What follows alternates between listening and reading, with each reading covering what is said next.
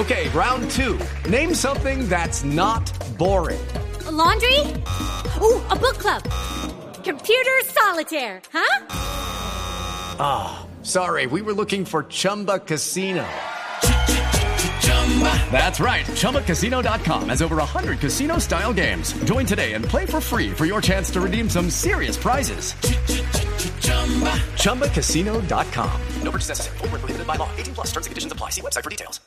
El alcalde de Bogotá acaba de referirse al escándalo de corrupción en la línea 123 y defendió el funcionamiento del sistema de emergencias. Daniela Morales. Juan Camilo, después de que ya fuera puesto en conocimiento una denuncia formal ante la Fiscalía sobre los presuntos casos de corrupción al interior de la línea 123, dice el alcalde de Bogotá, Gustavo Petro, a través de su cuenta en Twitter, buscan corrupción porque abrimos concurso para adquirir programa con poder suficiente para el 123 de Bogotá y no en por qué quieren impedirlo. Además de esto hace referencia sobre el retraso tecnológico de la plataforma. ¿Saben por qué Rosalvira Celi no fue encontrada por más de una hora después de llamar al 123? Porque tenemos una tecnología vieja. Sin embargo, recordemos que el nuevo gerente del Fondo de Seguridad y Vigilancia de Bogotá renunció después de decir que los, eh, las inversiones y los recursos se perderían si se harían los trabajos que el alcalde necesita. Daniela Morales, Blue Radio.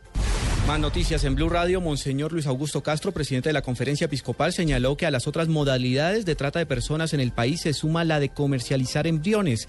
Además, indicó que se trata de un mercado ilícito que está solapado y protegido, que congela mil embriones para utilizar solamente uno.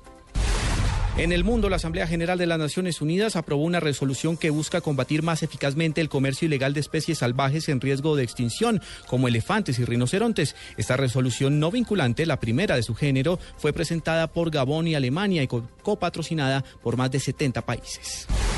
Y en deportes, el ciclista colombiano Nairo Quintana afirmó a través de un comunicado publicado por el equipo Movistar que aún no ha decidido si estará presente en la Vuelta a España, que inicia a mediados del mes de agosto. Según el ciclista boyacense, la decisión final se tomará en los próximos días. Ampliación de estas y otras informaciones en blurradio.com. Continúen con Agenda en Tacones.